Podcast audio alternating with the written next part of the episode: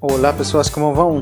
Espero que na medida do possível estejam bem por aí. Isto é Universo Flutter, o áudio do Zap sobre Flutter. Vocês podem seguir este áudio do Zap no Twitter como arroba Universo Flutter, entrar no grupo do Telegram com o link t.me barra Universo Flutter e encontrar os links de referência na seção do podcast no site de andreamatias.com.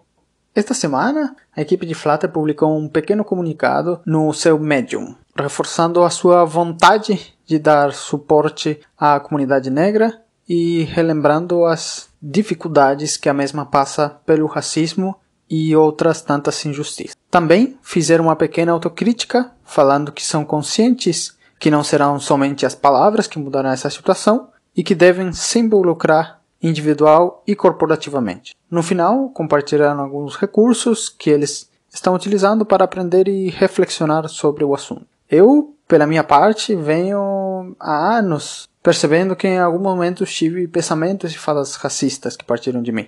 E conforme vai passando o tempo, né, eu tenho conseguido eliminar muitas delas. Mesmo assim, eu já errei e posso até errar novamente. Mas é nesse momento que devemos assumir de forma clara que estamos errados e pedir desculpas pelo nosso erro, além de aprender para que este erro não aconteça novamente.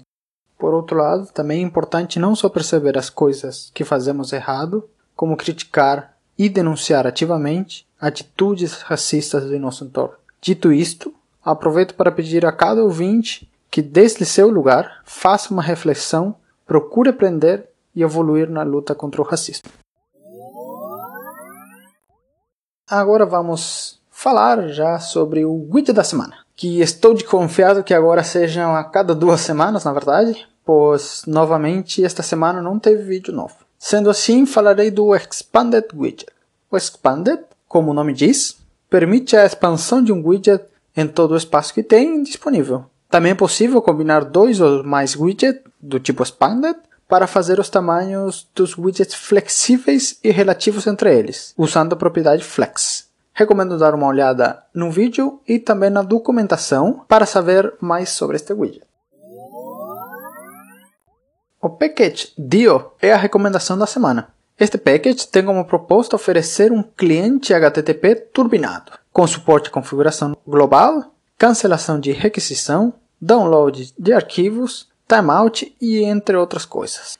Ele é muito popular na comunidade Flutter pela sua usabilidade, que pode ser simples ou avançada, dependendo do propósito de quem está desenvolvendo. Tem muitos exemplos na documentação da própria biblioteca e na internet em geral. Recomendo experimentar e usar se for conveniente.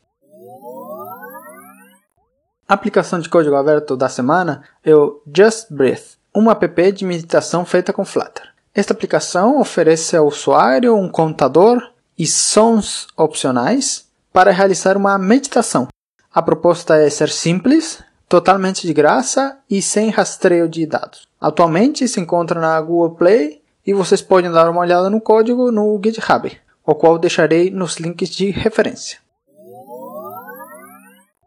A dica da semana é um repositório no GitHub com vários cursos em inglês, português e espanhol para aprender sobre Flutter. Eu acho super útil esta recompilação de cursos e se você está procurando onde aprender Flutter, pode achar interessante também. Caso você não esteja interessado nos cursos, mas conheça algum curso para incluir nesta lista, pode fazer sua contribuição a este repositório. Geek Hunter é o site com vagas de emprego que indico esta semana. Lamentavelmente, está somente disponível no Brasil. Tem umas poucas vagas com Flutter, mas pode ser mais uma nova fonte para procurar trabalho com Flutter. O artigo da semana é escrito pelo Amarildo Lacerda e fala sobre variáveis por valor ou por referência na linguagem Dart. É um texto curto, mas abarca inicialmente a diferença entre as variáveis em memória por valor ou por referência e como isto afeta e é usado no Dart. Em português, e feito por alguém da comunidade do Brasil. Então dê uma lida e compartilhem se acharem interessante. O recurso para auxiliar na busca e prevenção de bugs que indicarei esta semana é o Static Analysis, da linguagem Dart. Este recurso serve, como diz o nome, para fazer uma análise estática do código, ou seja, antes de executá-lo, além de oferecer a opção de seguir as guias de estilo de código para Dart. Pelo que eu tenho visto, no Flutter isto se utiliza automaticamente quando você usa um plugin, mas se você quer verificar, também pode rodar o comando Flutter Analyze no CLI, na linha de comando, né? e ver o resultado.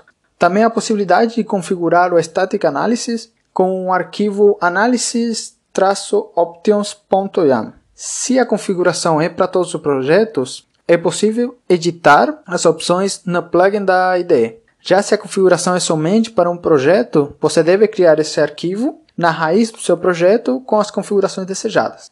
É sempre bom seguir as orientações para o Static Analysis para ter um código mais claro e um pouco mais otimizado. Deixarei nos links de referência as informações e indicações do time de Flutter e Dart sobre este recurso. Bom, e já chegamos ao final. Lembrando que podem contatar enviando um e-mail a universoflutter.gmail.com e no grupo público do Telegram via o link t.me barra universoflutter. Também podem seguir o podcast no Twitter como arroba universoflutter. Se vocês gostam deste conteúdo, podem compartilhar a estação do Zap com outras pessoas e marcar o Universo Flutter se quiserem. Isto vai ajudar a crescer um pouco mais o podcast e levar informação a outros desenvolvedores e desenvolvedoras. Um abraço para todo mundo e hasta la vista!